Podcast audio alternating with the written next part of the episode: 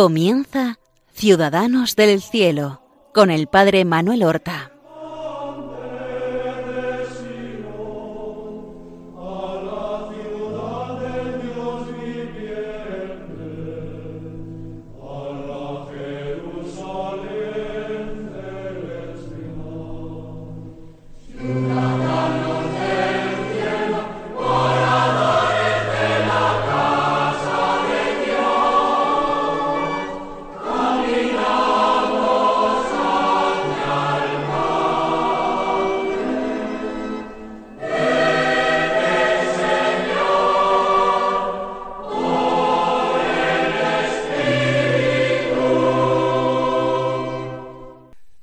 Buenos días, queridos y santos oyentes del programa Ciudadanos del Cielo.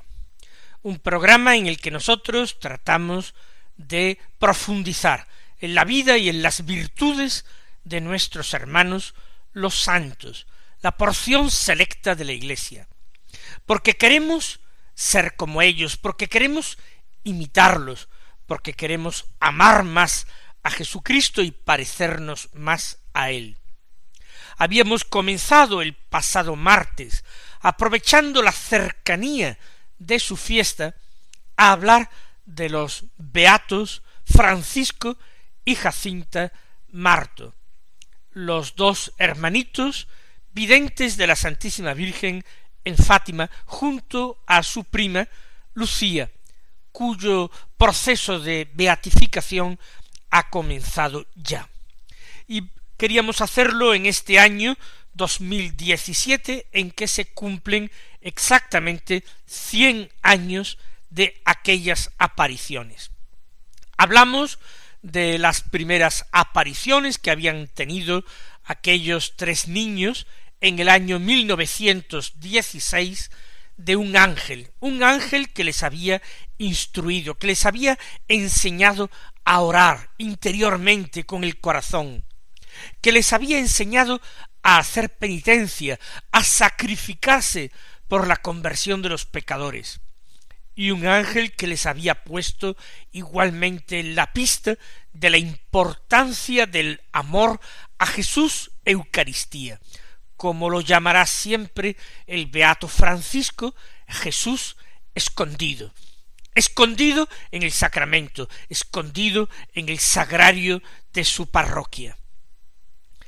Pero nos habíamos quedado ahí y vamos ahora a continuar con las apariciones de la Virgen propiamente dichas, que fueron seis entre los meses de mayo y octubre de aquel año 1917. La primera tuvo lugar, como la mayoría de ustedes saben, el 13 de mayo de 1917. Ya hablamos la semana pasada de cómo Francisco y Jacinta, nuestros pequeños beatos, habían conseguido permiso de sus padres para acompañar a su prima hermana, Lucía dos Santos, a pastorear el pequeño rebaño familiar.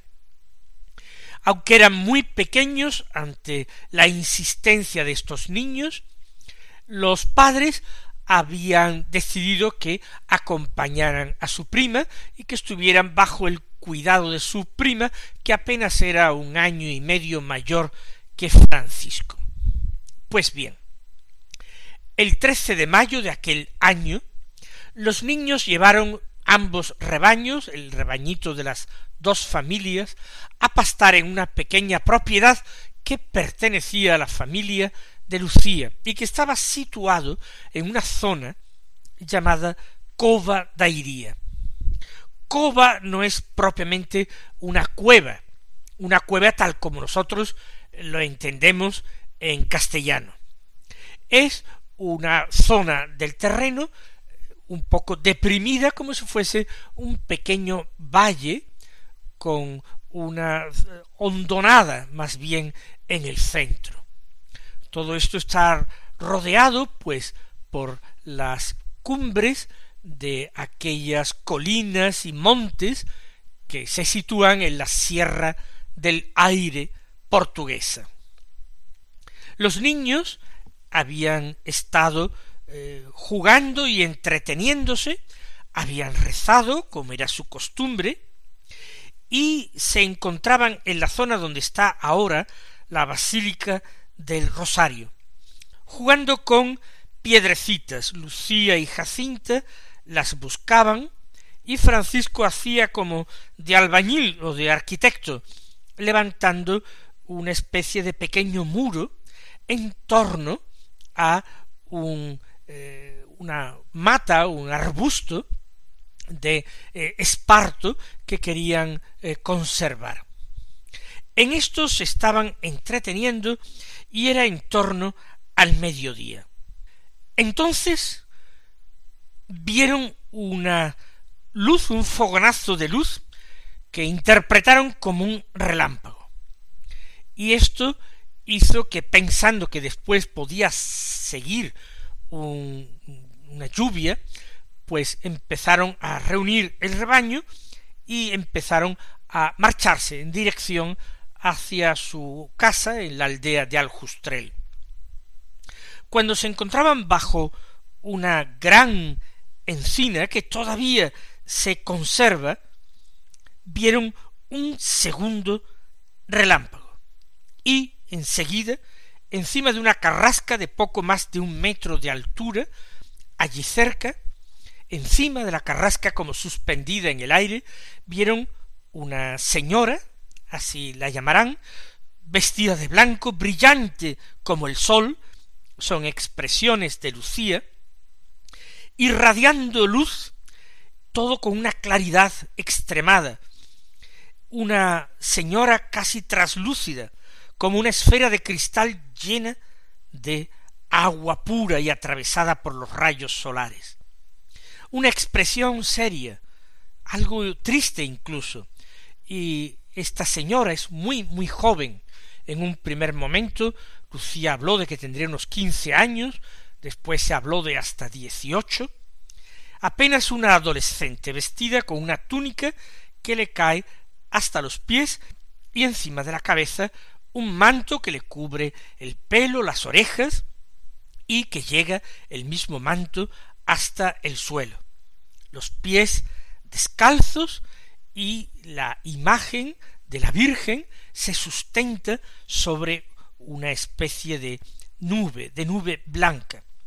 Las manos de la señora están cruzadas en el pecho en una actitud orante, y de una de las manos pende un rosario de cuentas blancas terminado en una cruz eh, de plata. Los niños quedan absolutamente asombrados, pero la aparición les dice no tengáis miedo. El tono de la voz es de una dulzura extraordinaria que les conmueve. Dice también la señora no voy a haceros daño.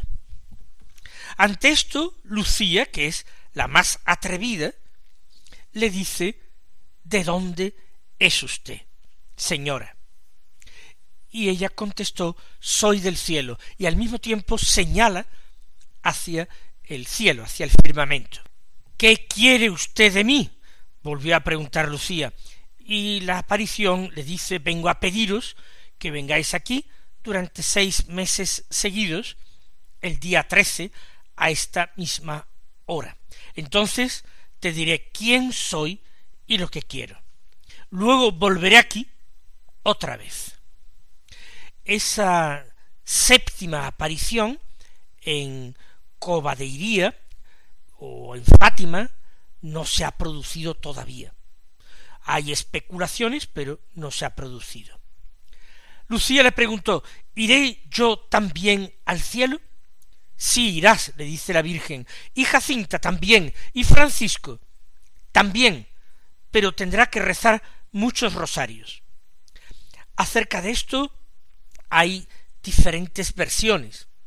En los interrogatorios más antiguos parece que se dice simplemente que tendrá también que rezar las cuentas de su rosario, no muchos rosarios. Pero esta es la versión más extendida. Entonces Lucía le preguntó por dos amigas suyas que habían muerto jóvenes, con dieciséis años una y otra XIX. Y después vuelve a hablar la Virgen y les pregunta ¿Queréis ofreceros a Dios para soportar todos los sufrimientos que Él quiera mandaros, en reparación por los pecados con que se le ofende y para pedir a Dios la conversión de los pobres pecadores? Sí queremos, le dijo Lucía en nombre de sus primos y del suyo propio.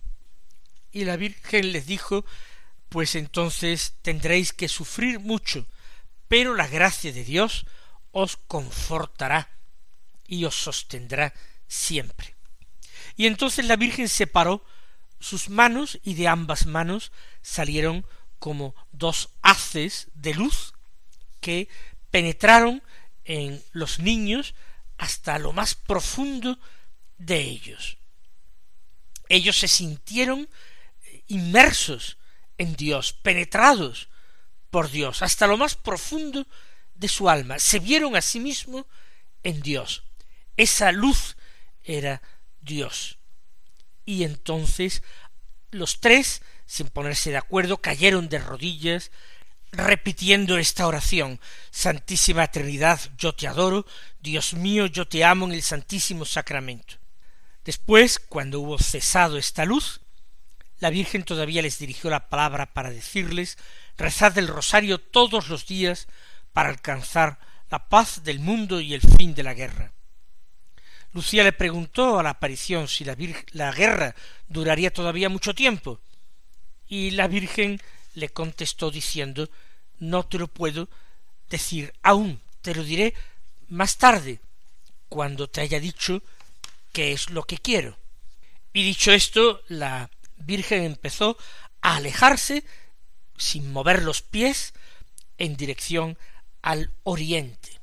Y los pastorcillos que estaban totalmente arrobados pudieron hablar, comunicarse las primeras impresiones.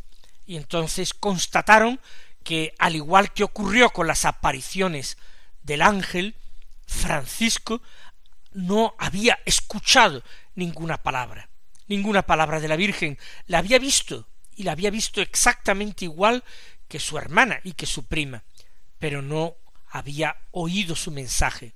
Y Lucía y Jacinta le repetirán todas las palabras que había dicho la Virgen y que se le habían quedado profundamente grabadas.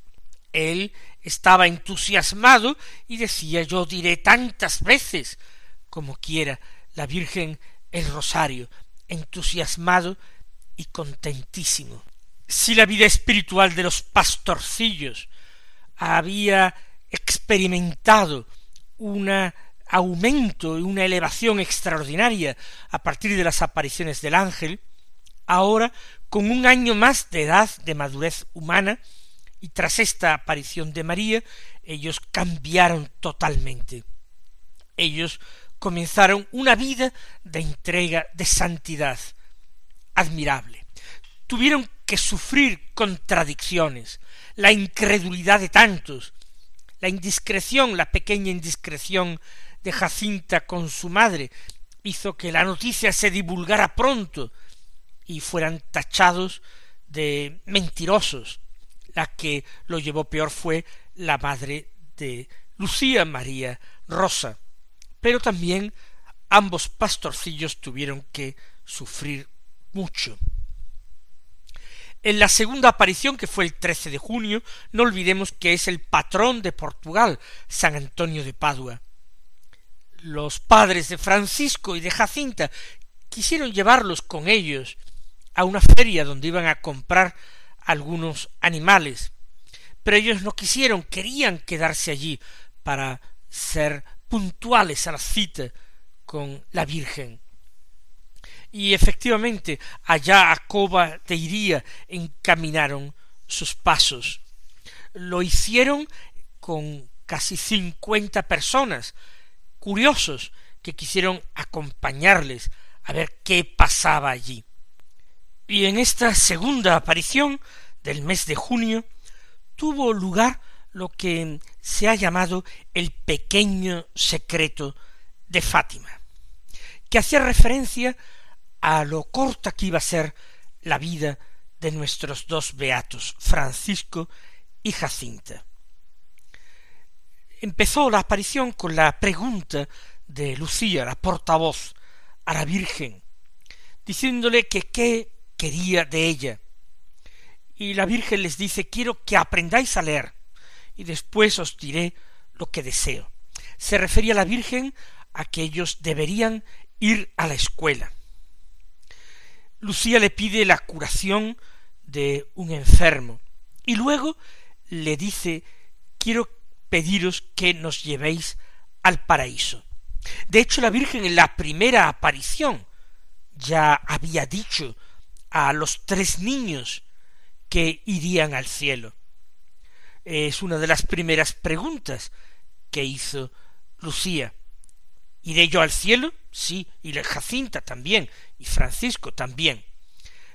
Quiero que nos llevéis al paraíso. Y la Virgen contestó sí, a Jacinta y a Francisco vendré pronto a buscarlos. En cuanto a ti, has de quedarte mucho tiempo aquí abajo, porque Jesús quiere servirse de ti para que me hagas conocer y amar. Quiere establecer en el mundo la devoción a mi corazón inmaculado. Lucía argumentó con cierto temor, con cierta angustia, de si tenía que quedarse sola, y la Virgen le dijo No, hija mía, te hace sufrir esto mucho, no te desanimes, no te abandonaré nunca. Mi corazón inmaculado será tu refugio y el camino que te conducirá a Dios. Fundamentalmente así fue la segunda aparición y se repitió aquello de que María separó sus manos y al separar las manos como el gesto del sacerdote en la misa de nuevo un haz intensísimo de luz que viene de las manos y atraviesa a los niños.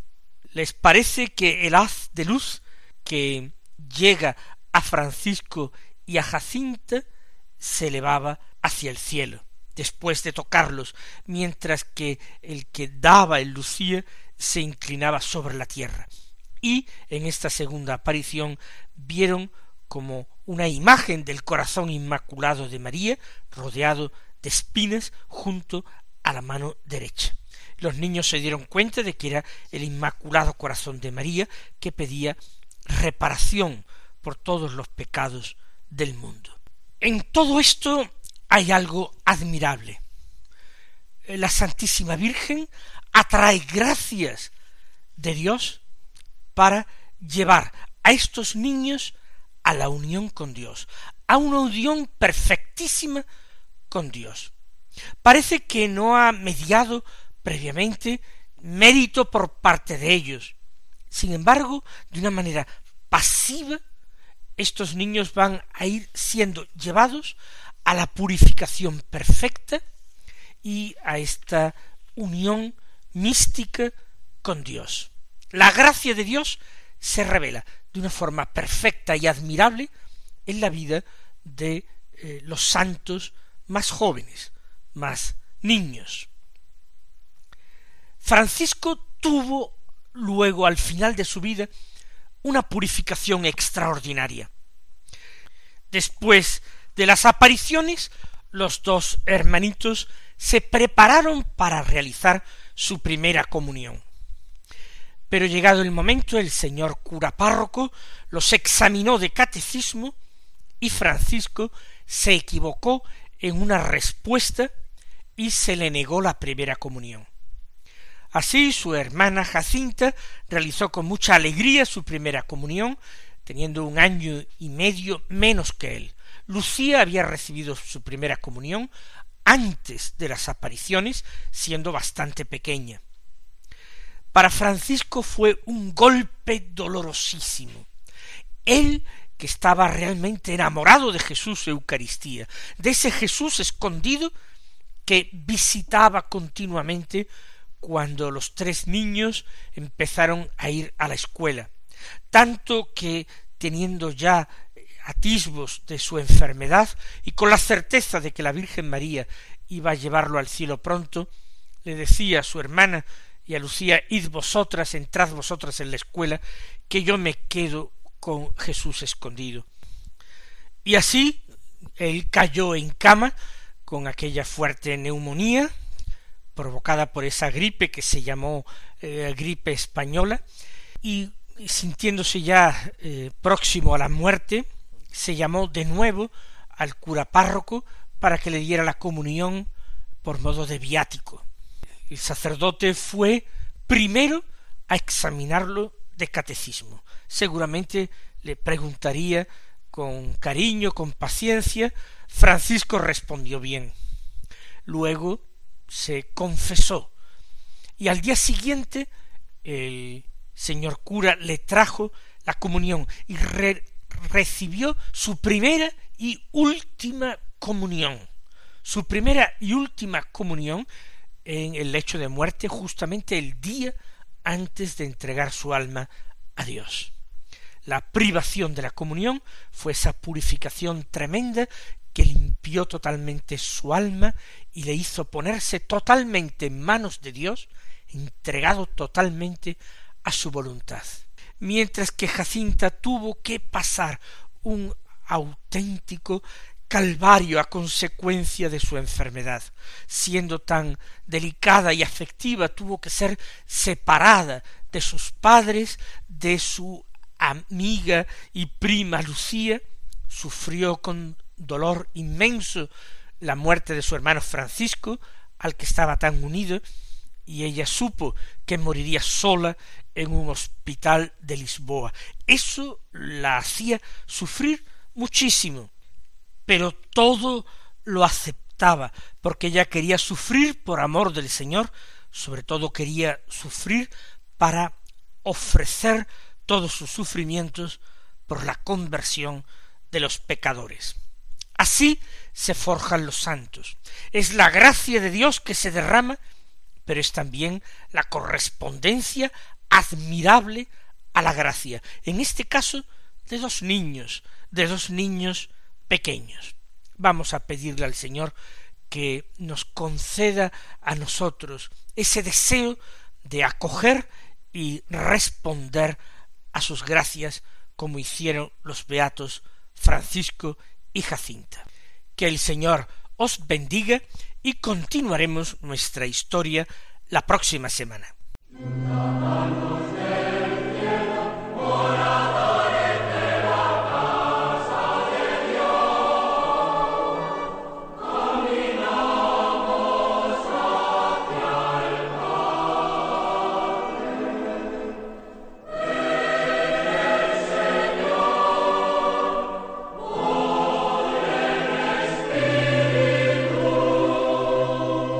Han escuchado en Radio María Ciudadanos del Cielo con el Padre Manuel Horta.